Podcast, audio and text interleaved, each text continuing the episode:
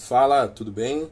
Bom, para quem acompanha os vídeos no tempo de publicação, sabe que agora, dia 29 de maio, já estamos iniciando o final do semestre e com isso vem as provas. Estão temidas provas que assustam, às vezes deixam a gente seguro, então vai uma continuação de processo a partir do artigo 81, que foi o último que a gente analisou ah, nos vídeos anteriores, e eu vou pular o artigo 85, justamente por ele ser muito comprido. Ele versa sobre eh, honorários advocatícios e uma leitura do artigo é, com estudo minucioso, acredito que seja suficiente.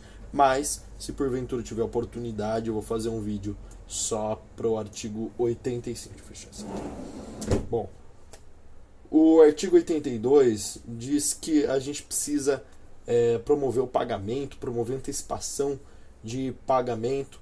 E quando o juiz manda de, de ofício, ou quando o Ministério Público, em papel fiscal da Justiça, isso é, custos legis, é, o autor adianta esses pagamentos, ele paga antes, né?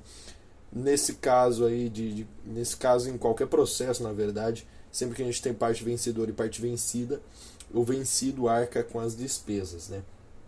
As despesas especificamente é, compreendem pagamento de viagem de, de assistente técnico ou pagamento do próprio assistente técnico, indenização de viagem de testemunha, pagamento do perito, pagamento de deslocamento da testemunha, como eu falei, da viagem, custo de cartas de ordem, cartas precatórias, cartas rogatórias, enfim, todos os, os, as despesas que o processo inclui no, no na vida da, das partes, né? Então, às vezes você chama uma testemunha, a testemunha é uma lojista e de repente ela deixa de ganhar uma grana porque você chamou pro processo. Você tem que pagar essa testemunha no valor que ela acabou perdendo uh, por participar do processo, né?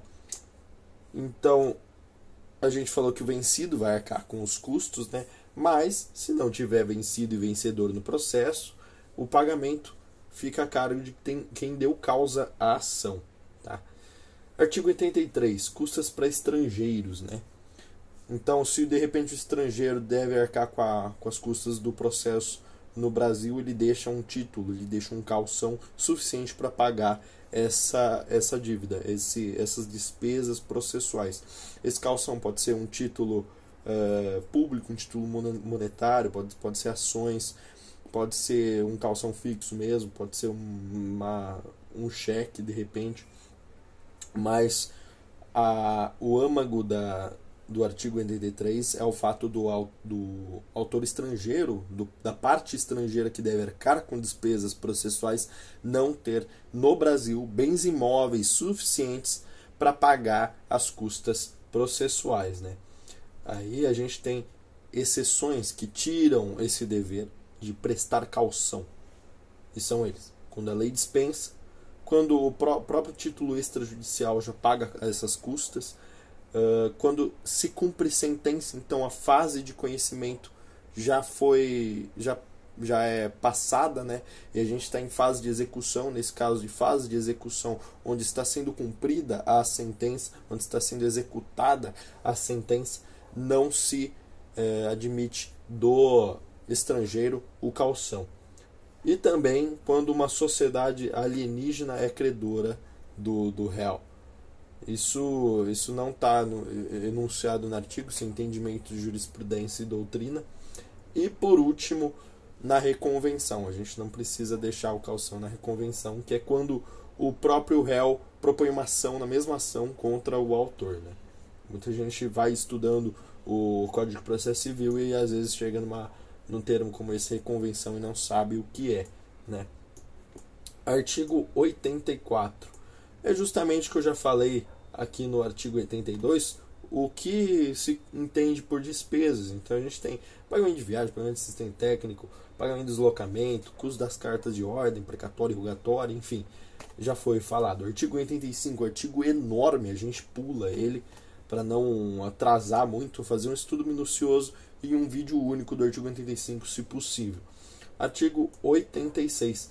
Se parcialmente tivermos uma ação num, num processo uma parte vencedora e vencida ao mesmo tempo, e outra parte vencedora e vencida ao mesmo tempo, as despesas processuais são divididas proporcionalmente. Então, se no processo existe uma parte vencedora e vencida ao mesmo tempo, as despesas são divididas proporcionalmente com base na participação da ação, com base no, no que aquela parte agregou do valor da causa ou o que ela gerou de custas. Né?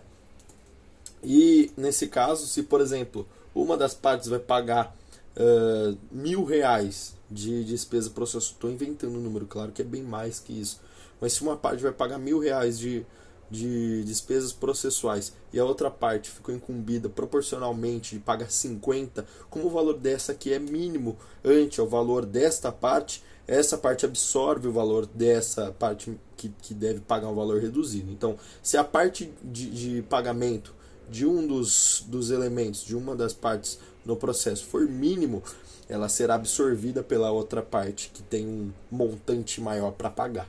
Né? É, artigo 87, a gente fala também de vários vencidos, a gente tem vários.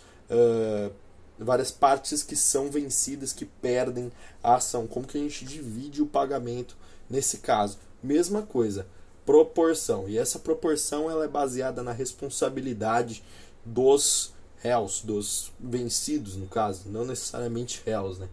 Mas a proporção é baseada na responsabilidade, na participação que esses vencidos tiveram no final.